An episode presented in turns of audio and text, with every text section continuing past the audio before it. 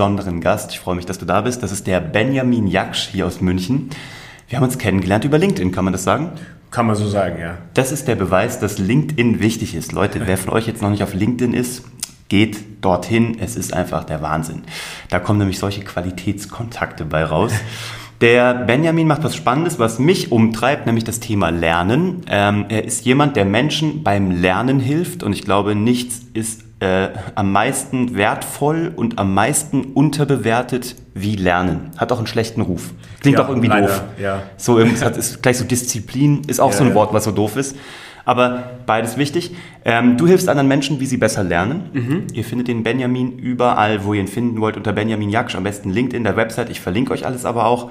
Wenn du cool und jung bist, findest du ihn auch auf Instagram. So, ähm, ja, ich freue mich aufs Gespräch. Ich danke dir da draußen, dass du dabei bist und uns jetzt hier eine halbe Stunde deiner Zeit schenkst. Es geht darum, wie lernst du besser, was ist so die Voraussetzung, was sind mhm. vielleicht Strategien in dem Bereich. Mhm. Und außerdem machst du auch noch Sport, du machst Parcours. Ja. Ich, es ist spannend, du musst mir alles erzählen. also, was müssen die Leute da draußen über Benjamin Jaksch wissen, damit er das Gefühl hat, sie wissen, wer er heute ist? Okay, äh, erstmal vielen Dank, dass ich da sein darf. Ich freue mich auch. Ich musste nicht so weit herradeln. Deswegen. Du kommst von der Ecke, genau. ja, genau.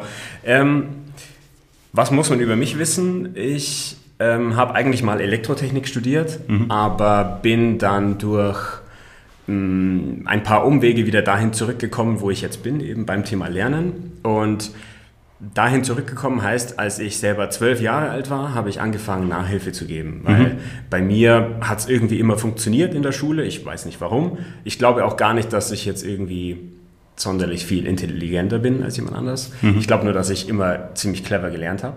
Hat dir das mal jemand beigebracht? Nee, eigentlich nicht. Also ich glaube, dass was ich im Unterschied zu vielen anderen meiner Klassenkameraden immer schon gemacht habe, auch auf die Gefahr hin, dass ich dann als dumm dastehe, ist Fragen stellen. Hm, also ich habe immer schon Fragen gestellt, Sehr weil schlau. die dann einfach bei mir so die Puzzlestücke verbunden haben und ich dann immer das Gefühl hatte, ah, jetzt habe ich es verstanden. Und dann konnte ich quasi weitergehen und musste auch zu Hause nicht mehr so viel machen. Wer nicht fragt, bleibt dumm.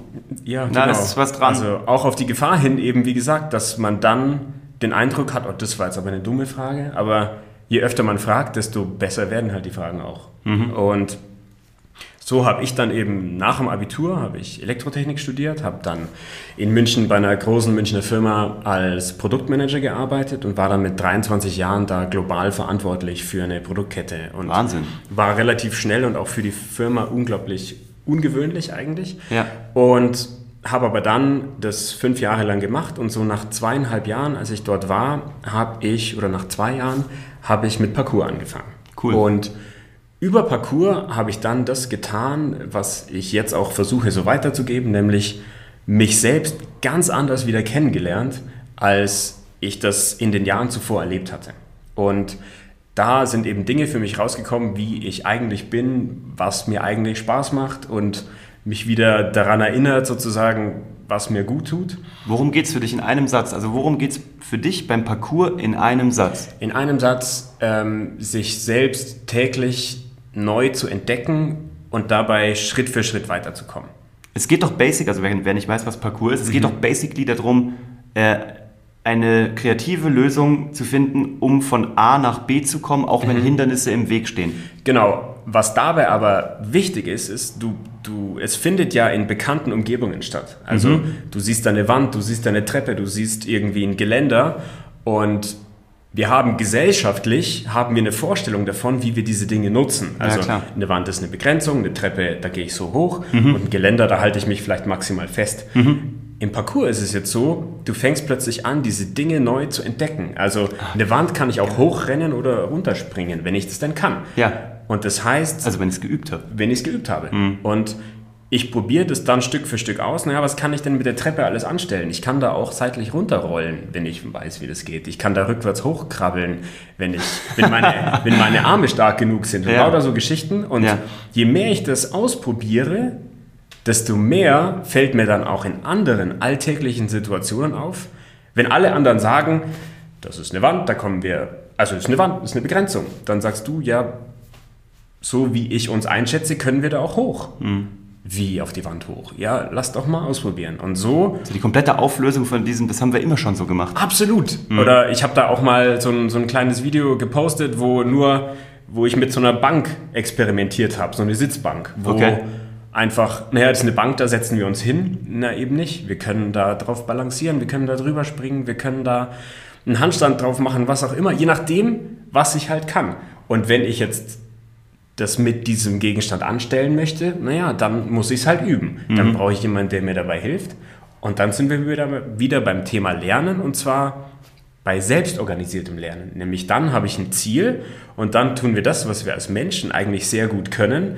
Wir sammeln uns die ganzen Informationen zusammen und dann lösen wir ein Problem. Mhm. Kreativ und nachhaltig. Mhm. Und vor allem jedes Mal neu. Also für jedes genau. Projekt neu und nicht mit, das ist Template A, das haben wir schon mal da drüber gelegt, mhm. jetzt können wir es auch bei Fragestellung B drüberlegen. Genau. Weil es wahrscheinlich darauf nicht exakt passen wird. Genau. Und das Einzige, was dann so der gemeinsame Nenner ist, ist, wie ich das halt mache oder wie wir als Gruppe, wenn wir jetzt zu dritt, zu viert, zu zehn sind, mhm. wie wir das als Gruppe irgendwie lösen können. Also das ist genauso interessant für, für ein Team, das gemeinsam in einer Sportart spielt, wie mhm. eine ein Team, das in einer Firma eine bestimmte Aufgabe hat.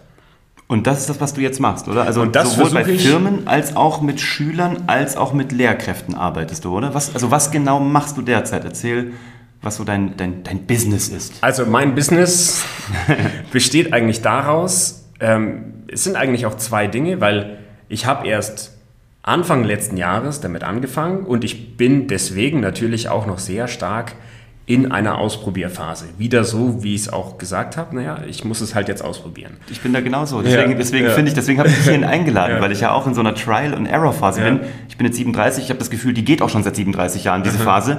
Ich glaube, die wird auch noch 37 Jahre gehen, aber sie bringt einen halt immer irgendwo hin. Absolut. Und so ist es für mich, dass ich verbringe nach wie vor sehr viel Zeit mit Jugendlichen. Ich habe jetzt erst die vergangenen zwei Wochen zwei Projekte gehabt. Das eine, da ging es um Berufseinstieg. Das mhm. andere war Abiturvorbereitung, wo ich den angehenden Abiturienten Mathematik erklärt habe. Das mache ich nach wie vor. Ähm, und das macht mir auch nach wie vor sehr viel Spaß. Und ich arbeite eben auch zusammen mit Firmen, die mit Gruppen vor eine Fragestellung kommen wo, wo es keine vorgefertigte Antwort gibt. Also ich habe für einen Kunden, das war ein Projekt, da ging es darum, wie können wir unsere Vertriebsbeziehungen in echte Partnerschaften umwandeln. Mhm. Da gibt es keine vorgefertigte Antwort. Ja. Besonders nicht für diese Gruppe an Menschen, die versuchen dafür eine Lösung zu finden. Mhm. Und mit denen gehe ich dann kreativ auf diese Problemstellung zu und wir gucken uns gemeinsam an und das bereite ich immer vor. Was wären denn so die Fakten, auf die wir achten müssen? Und das dazwischen ist der Spielraum. Also mhm. was können wir jetzt selber da an Lösungen gestalten? Und mhm. dafür verwende ich methodisch eben sehr viel Bewegung. Das muss nicht zwangsläufig Parcours sein. Das kann auch in einem Raum stattfinden. Und dann können wir uns eben einer solchen Problemstellung, einer solchen Herausforderung sehr kreativ nähern. Das ist interessant, weil ich habe mein Leben lang Martial Arts gemacht, also ging schon ganz früh los.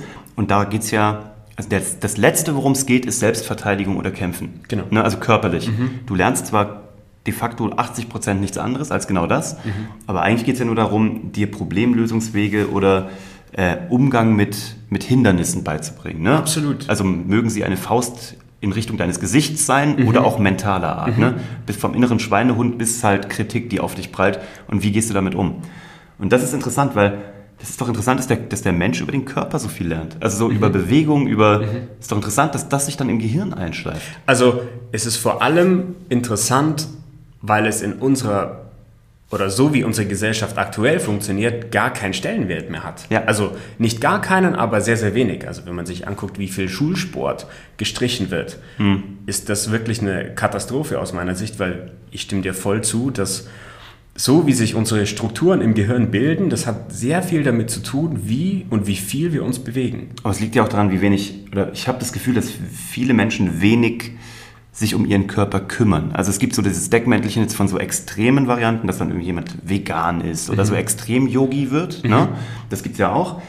Aber lustigerweise kenne ich auch viele Extrem-Yogis, die ähm, dann auf andere Art und Weise ihrem Körper nicht gute Dinge tun oder ihre Gedanken mhm. versauen. Weil, ne? Lustigerweise. Also das ist auch, da kippt es dann in eine andere Richtung, geht es dann mhm. nur noch um Körper, mhm. aber dann wird der, der Geist so ein bisschen vollgemüllt, habe ich das Gefühl. Also, und ich finde es gut, dass du das ansprichst, weil was dort stattfindet, oft ist, dass das halt nur auch ein, ein weiteres zum weiteren Pflichtprogramm wird. Also Exakt. dann wird es gibt eine Manie auch, auch dahinter. Dann wird mein mein Yoga da sein und dann wird mein Veganismus oder was auch immer, ich bewerte das alles auch nicht, dann wird das auch irgendwie zum Pflichtprogramm. Auch zum Selbstzweck. Ich bewerte das auch gar nicht. Also es ist halt genau. wurscht, ob jemand jetzt irgendwie, manche finden ihre Erfüllung irgendwie im Alkohol, manche machen Yoga. Ich bin gerade total auf dem Pilates-Trip, also mhm. das total. Ich habe so ein, zweimal die Woche ja. die Privatstunde und mhm. das, ich habe selten was gefunden, was mir so gut tut.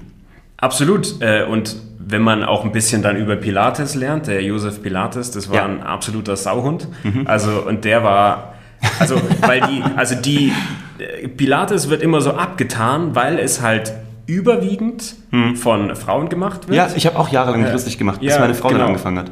Genau, und ähm, aber Josef Pilates, der war damals äh, nach dem Ersten Weltkrieg in äh, Großbritannien inhaftiert, weil mhm. er eben Deutscher war und wir waren im Krieg.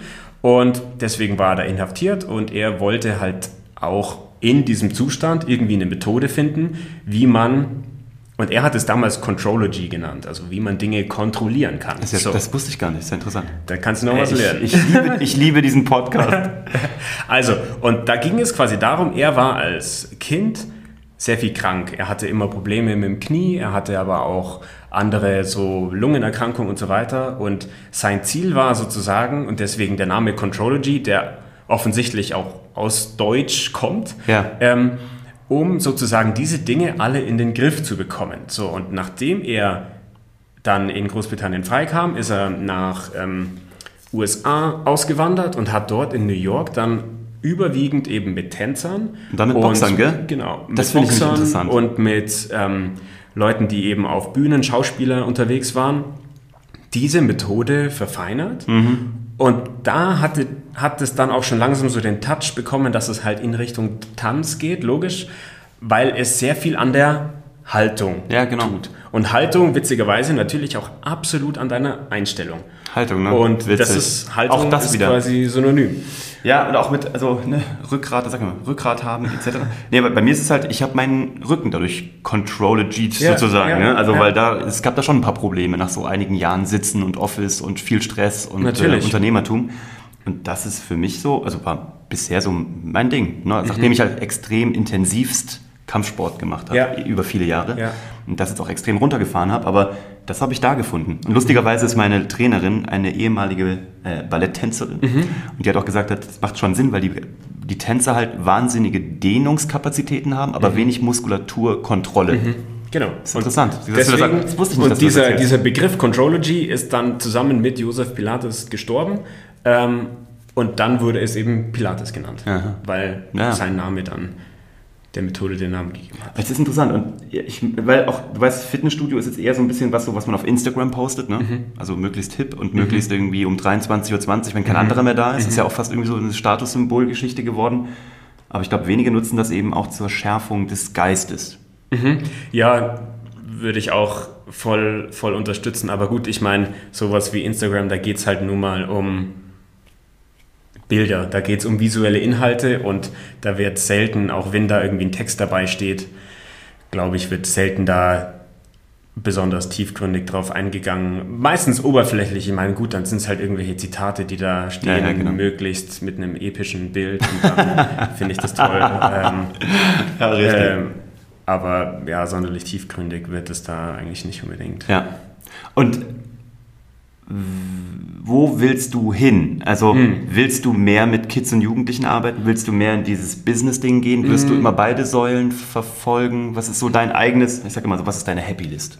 Also ich will da definitiv weiterhin diesen Mittelweg fahren, weil ich von beiden Seiten persönlich sehr viel lernen kann. Also mhm. ich kann nach wie vor in der Zusammenarbeit und im Austausch mit den Jugendlichen extrem viel lernen, besonders über mich, weil die mich natürlich extrem herausfordern, je nachdem, ob sie jetzt intrinsisch motiviert sind oder halt gerade da gar keinen Bock drauf haben. Mhm. Und andererseits finde ich, kann ich aus dieser Zusammenarbeit mit der Arbeitswelt auch sehr, sehr viel mitnehmen, weil ich halt auch so mitkriege, na, wie sind denn andere Erwachsene. Jetzt bin ich mittlerweile vielleicht auch erwachsen. Äh, mit 31 kann man das, glaube ich, sagen.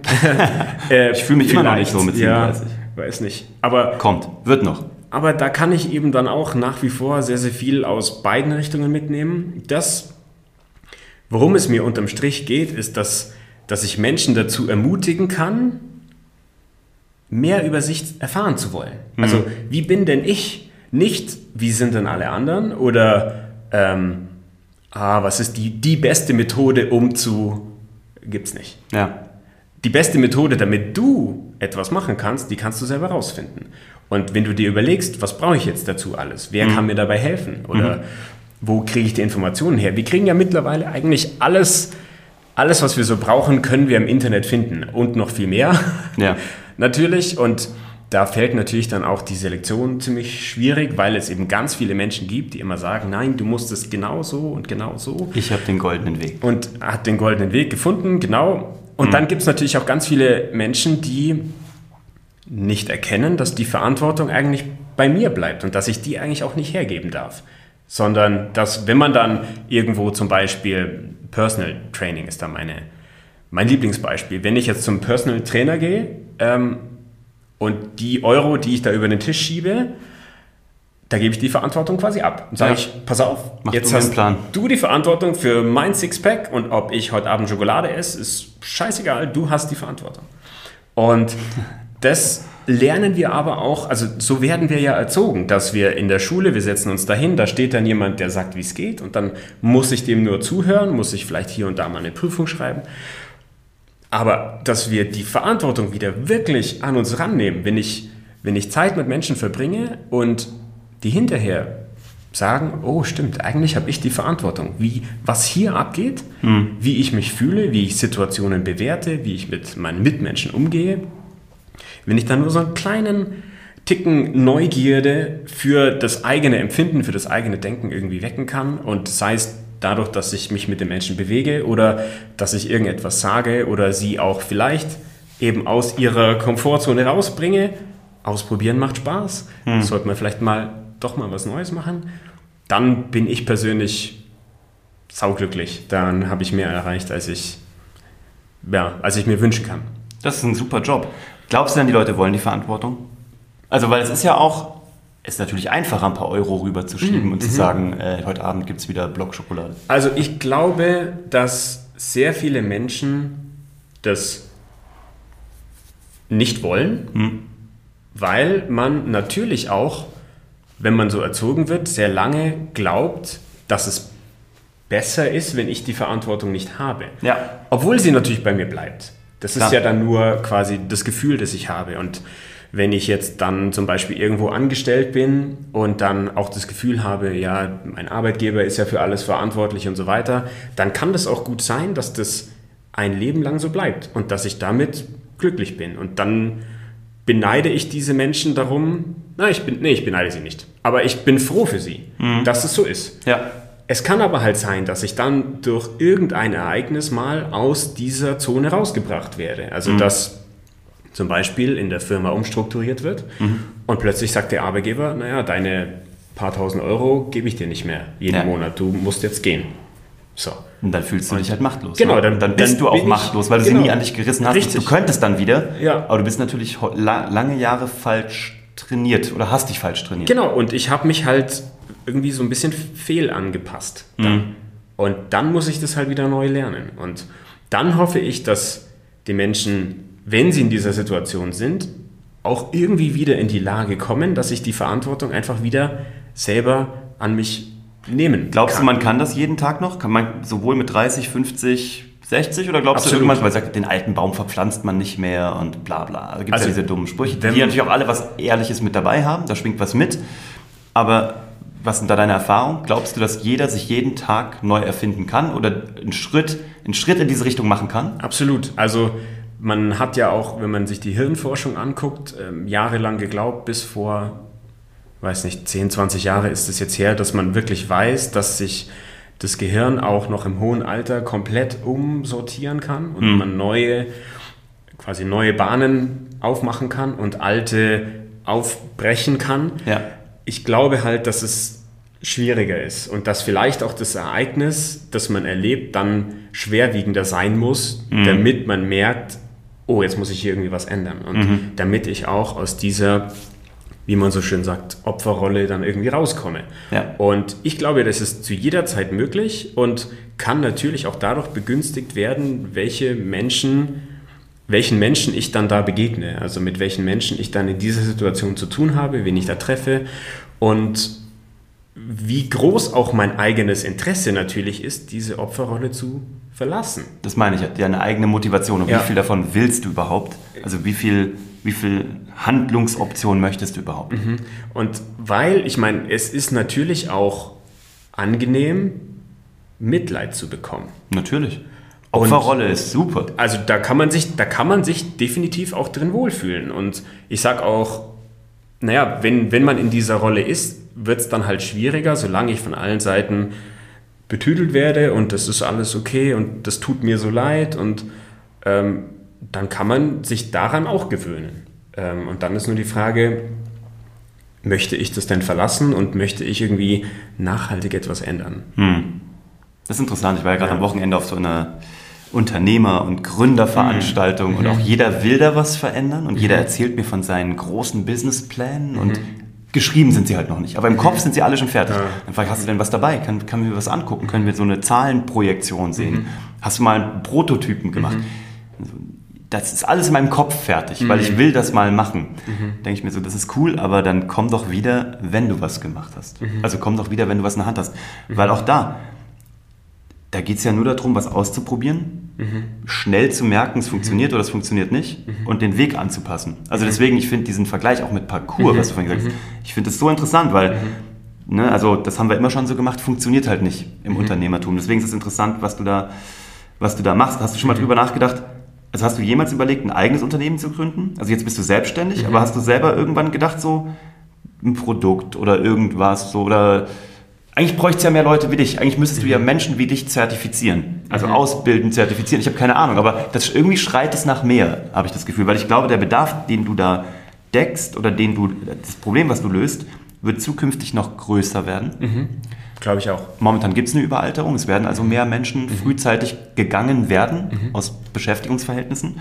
Ähm, es wird, glaube ich, mehr Unternehmer zukünftig geben, weil es einfach modernere Arbeit gibt, digitalere mhm. Arbeit. Absolut. Und auch diese Menschen werden irgendwie eine Anleitung brauchen oder im Fall der Fälle dann ein Auffangbecken mhm. oder jemand, der ihnen hilft. Also eigentlich bräuchte es mehr Leute wie dich, aber mhm. wie stellt man das sicher? Wo kommen die her? Wo, wie können wir dich klonen? Das ist eine gute Frage. Also ich denke hin und wieder darüber nach, bin aber da auch noch nicht weiter insofern, weil ich auch noch sehr, sehr bohre sozusagen, was ist denn wirklich so der Kern des Ganzen? Also sprich, ähm, ich will jetzt nicht in die Rolle treten und sagen, mein Weg ist der beste, ja. weil, weil das nicht stimmt. Ja. Und ich versuche eben rauszufinden, so was sind so die Kernbotschaften, also was sind so die Dinge, die, wenn ich jemand anderem so als Aufgabe gebe, dann wird er sozusagen automatisch sich mhm. auf diesen Weg begeben. Je besser ich das machen kann, desto eher ist es natürlich möglich, das Ganze auch zu vervielfältigen. Mhm. Wobei ich glaube, dass das Wichtigste ist eigentlich, wie wir Menschen miteinander umgehen. Also, mhm. wenn man jetzt anguckt, es gibt, gut, in den USA gibt es schon eine ganze Weile sehr, sehr viele Coaches. Mhm. In Deutschland wird es auch irgendwie immer akzeptierter, dass mhm. man jetzt einen Coach hat. So, ich habe selber eine Ausbildung zum Coach gemacht. Ähm, und ich finde, das ist ein, ist ein schwieriges Thema. Ich glaube, das kommt daher, weil mehr und mehr Menschen feststellen, ich würde eigentlich gern was mit Menschen machen, aber die soziale Branche, Pflegebranche verdiene ich keinen Euro habe jetzt schon eine Ausbildung gemacht, ja, dann werde ich halt jetzt Coach. Früher so, wer nichts wird, wird, wird. Äh, ja, und jetzt. Wer nichts wird, wird Coach. Also ich übertreibe. Ja, klar. Also, aber, also man erkennt zumindest ja eine Tendenz, dass das mehr und mehr Menschen machen wollen. So. Ja, es gibt ja auch fantastische. Es ne? gibt sehr, sehr, sehr gute Sowohl Coaches. mit Lizenz als auch ohne. Genau. Es gibt auch Leute, die auch ohne Ausbildung großartige Coaches sind und genauso wenig, also genauso viele Lizenzscharlatane. Also es ist ja ein unfassbar missgünstiger Markt. Und, und das, also das, was mir da wirklich wichtig ist, ist, dass sehr, sehr viele Menschen, die, die da eine Ausbildung machen oder auch Zertifikate sammeln, ja. eben nicht verstehen, worum es geht. Ja. Es geht nicht darum, dass ich dir jetzt sage, wie es zu funktionieren hat. Exakt. Überhaupt nicht. Darum geht's Sondern es geht darum, dass wir uns auf Augenhöhe begegnen können und ich dir den Raum lasse, Hm. dass du da ganz verrückte Ideen äußern kannst, dass du da ganz verrückte Wege anstreben kannst. Und ich habe jetzt die richtigen Mittelchen und ich habe die richtigen Maßnahmen, damit du noch viel krasser ausprobieren kannst und noch weiter kommst. Ja. Und das hat gar nichts damit zu tun, dass ich dir jetzt sage, ah, du brauchst die Strategie, mach das. Hm. Und wenn ich das mache, dann bin ich guter Coach, egal ob ich eine Ausbildung habe oder nicht. Ja. Das heißt, wenn ich nicht... Also das, die was- Philosophie ist da Genau, also ja. und das was, das, was du mir erzählst, dass ich nicht von vornherein sage, ah, das ist aber eine komische Idee. Oder meinst du, dass du damit wirklich durchkommst? Sondern dass ich Ein sage, wertungsfreieren oh, Raum. Genau. Das ist das Ding. Aber das ist wurscht, unab- unabhängig von jedem Coach da sein. Ja. Es geht um wertungsfreie Räume. Und ich Genau. glaube, auch das lässt überhaupt erst zu, dass du dich ausprobierst, dass du deinen Weg findest. Absolut. Weil du weißt, wie es ist. Also, ähm, ich weiß, wie es ist. Ich denke, du auch. Man kriegt ja dann immer die besten Ratschläge, gerade von Menschen aus dem engen Umfeld, Natürlich. wo man auch sagen muss, okay, muss man auch gut überlegen, von wem mag man was annehmen. Also, weil die. Bewertung ist sofort da. Sei es, weil du irgendwie ihre eigenen Lebensmodelle challengest oder weil sie dir wirklich nichts Böses wollen und sagen halt, bleib doch lieber in deinem Kokon, da kann dir nichts passieren. Ist ja wurscht. Aber du bekommst ja immer schnell, und durch Social Media heutzutage noch viel mehr, also nicht nur aus deinem engen Umfeld, sondern auch durch Social Media, bekommst du ja gleich eine Einschätzung, einen Feedback-Kanal. Ich liebe ja Feedback. Aber die Frage ist, ab welchem Punkt oder wo oder an welcher Stelle, in welcher geistiger Verfassung und mit welchem Professionalismus. Deswegen, das ist das Interessante, finde ich, an dem Coach-Dasein. Ähm, oder warum ich auch selber mit Coaches gearbeitet habe, die ich für mich genutzt habe. Ähm, es geht um wertungsfreie Räume. Absolut. Und da kommen wir auch wieder zurück zu Parcours, Mhm. weil im Parcours lernt man, man vergleicht nicht. Mhm. Ja, wenn ich jetzt die Mauer hochkomme, heißt es doch noch lange nicht, dass wenn du da nicht hochkommst, dass ich jetzt besser bin. Mhm. Egal, ob jetzt mein, wie groß ich bin und wie groß du bist, das ist vollkommen egal. Mhm. Es geht darum, wie kann ich mit dem, was mir gegeben ist, was ich gelernt habe, Mhm. jetzt diese Aufgabe ausführen. Und wenn ich jetzt sehe, ah, bei dir hat es jetzt nicht geklappt, dann kann ich zu dir hingehen und sagen, pass auf, ich glaube, wenn du deinen Fuß ein bisschen weiter höher an die Mauer hinsetzt, wenn du dich traust, ein bisschen schneller anzurennen, Mhm. ich glaube, dann kommst du da hoch. Ah, probiere ich mal aus. So. Mhm. Und die Mauer bewertet dich auch nicht. Also das Nö, Problem bewertet genau. dich nicht. Verstehst du, was ich meine? Das, Ja. Dem Problem ist es vollkommen wurscht, wie du es überwindest. Absolut. Die Mauer bleibt da stehen. Genau. Die Frage ist halt, was du damit machst. Und das gibt ja auch dann wieder die Verantwortung zurück. Also da sind wir Genau. wieder bei diesem Thema, ich Ja. hole mir die Verantwortung, beziehungsweise ich kann sie gar nicht abgeben. Das Absolut. Problem verändert sich nicht. Die Mauer Ja, wird da bleiben. genau. Die wird auch nicht weicher, größer Ja. oder grüner werden. Absolut. Mega spannend. ähm, wo willst du Ende 2019 sein? Du jetzt persönlich als Benjamin. Eigentlich unterscheidet sich das gar nicht so sehr von dem, wo ich jetzt bin. Hm. Ich würde es halt gern noch öfter machen, das vermitteln, was ich so zu sagen habe. Da bin ich aber jetzt auf einem guten Weg, weil wir waren, letztes Jahr habe ich wie gesagt angefangen, letztes Jahr waren wir, haben wir auch geheiratet und waren dann noch drei Monate in Afrika unterwegs. Herzlichen Glückwunsch. Danke, deswegen war halt der Anfang diesen Jahres dann ein bisschen langsamer, logischerweise jetzt für mein Business. Ja, ja. Aber ich merke jetzt schon, dass je mehr ich mit Menschen darüber spreche, was ich so mache und je mehr ich auch die Gelegenheit bekomme, Menschen bei ihrem Weg irgendwie zu unterstützen, desto mehr Aufmerksamkeit bekommt das und desto interessantere Gespräche kann ich führen. Ja. Und das möchte ich dieses Jahr so fortführen und da habe ich schon einige coole Projekte für dieses Jahr. Und wenn das so weitergeht in dem Tempo, in dem das jetzt gerade abläuft, dann bin ich Ende diesen Jahres super zufrieden, habe äh, schon einen tollen Weg hingelegt mit Sicherheit und ja, ich finde es einfach toll, wertvoll, mit Menschen Zeit zu verbringen, die, die sich diese Fragestellungen irgendwie stellen und ihnen da so einen kleinen, so einen kleinen Kniff mitgeben zu können. Und wenn ich das Ende dieses Jahres oder bis dahin weitermachen kann, dann ist alles genauso, wie es sein soll. Großartig. Hast du ein Rezept, jetzt kein Dogma, sondern irgendwie oder ein Modell, was du für dich entwickelt hast, wo du sagst, das ist ein gutes Lernmodell, das ist auch nachmachbar oder das kann Menschen inspirieren? Ich habe das tatsächlich auch auf Video aufgenommen. Also das ist bei mir auch auf der LinkedIn-Seite zu finden bei diesen ganzen About-Sachen. Verlinke ich euch. Kriegt ihr alles in den Show Notes. Und also das sind eigentlich, das sind eigentlich die Schritte, die beim Menschen ablaufen. Man nennt es auch natürliches Lernen oder genetisches Lernen. Da gibt es verschiedene Studien dazu, Versuche.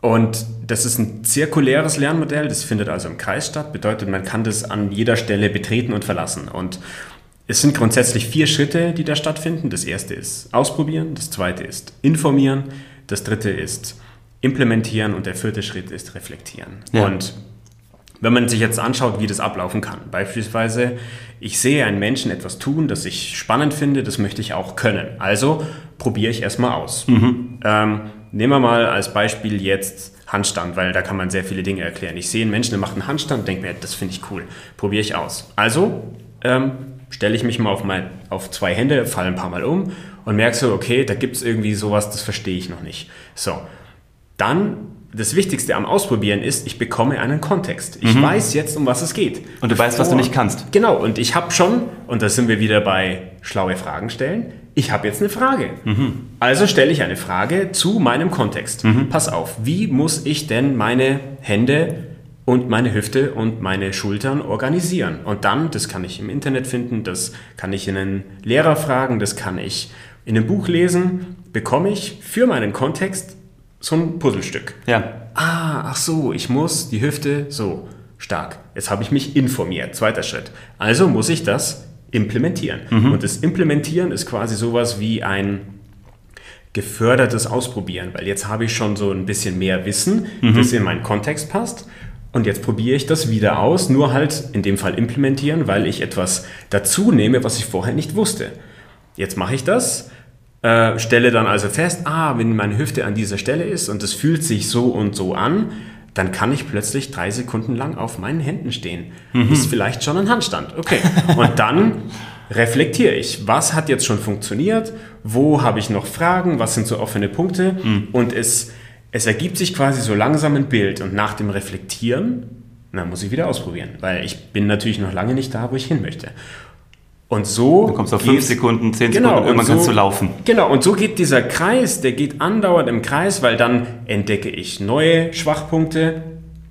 Und der wirklich entscheidende Faktor ist, und da gibt es auch von äh, Carl Anders Ericsson ein Buch, das heißt Peak, äh, The Science of Expertise. Da geht es quasi darum, wie können Menschen zu dem also wie können Menschen in einer bestimmten Disziplin auf Weltniveau kommen? Mhm. Und das können sie nur dann, wenn sie wieder und wieder die Dinge tun, die sie noch nicht können. Mhm. Also wirklich wieder und wieder extrem unbequeme Erfahrungen machen und merken, oh, das kann ich immer noch nicht.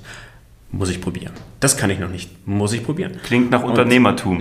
Es macht nie Spaß. Dann, ja, klar. Ich habe ein Interview gehabt mit dem Robin Söder, der eben diese Entrepreneur University Aha. gegründet hat, der gesagt hat, das ist diese, diese Misconception da draußen. Mhm. Unternehmertum ist 85 Prozent wirklich, es macht überhaupt keinen Spaß, aber die 15 Prozent, die Spaß machen, sind so intensiv mhm. und so Dopamin und Endorphin ja. gefüllt, ja. dass man es dafür macht. Eigentlich ja. ist es so eine, so eine Dauertortur. Ich muss ja. immer so an diesen von Da Vinci Code, ah, diesen Albino, der sich dauernd selber gegeißelt hat. So ist es ein bisschen. Und, und das ist halt der Punkt, weil wir, wir gewöhnen uns im Laufe des Lebens daran, diesen Kreislauf nicht mit den unbequemen Dingen zu machen, sondern wir, wir drehen uns halt mit den bequemen Sachen im Kreis. Ja. Da findet halt kein Lernen statt. Ja. Das ist zwar angenehm, aber ich werde auch nicht besser in dem, was ich tun will. Mhm. Und wenn du diesen Kreislauf für dich wieder entdeckst, dass du auch Dinge tust, die sich in dem Moment vielleicht erstmal unbequem anfühlen. Ja. Und du kannst ja dann auch jederzeit sozusagen woanders in den Kreis einsteigen. Du kannst also auch pausieren oder stoppen. Also du kannst ja, dich auch klar. wieder regenerieren.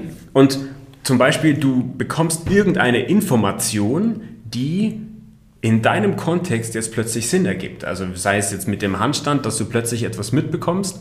Wenn du deine Zehen streckst, kannst du deine Füße oder deine ganzen Beine viel besser kontrollieren. Mhm. Und dir denkst du, ach, deswegen falle ich immer um. Also probierst du es aus.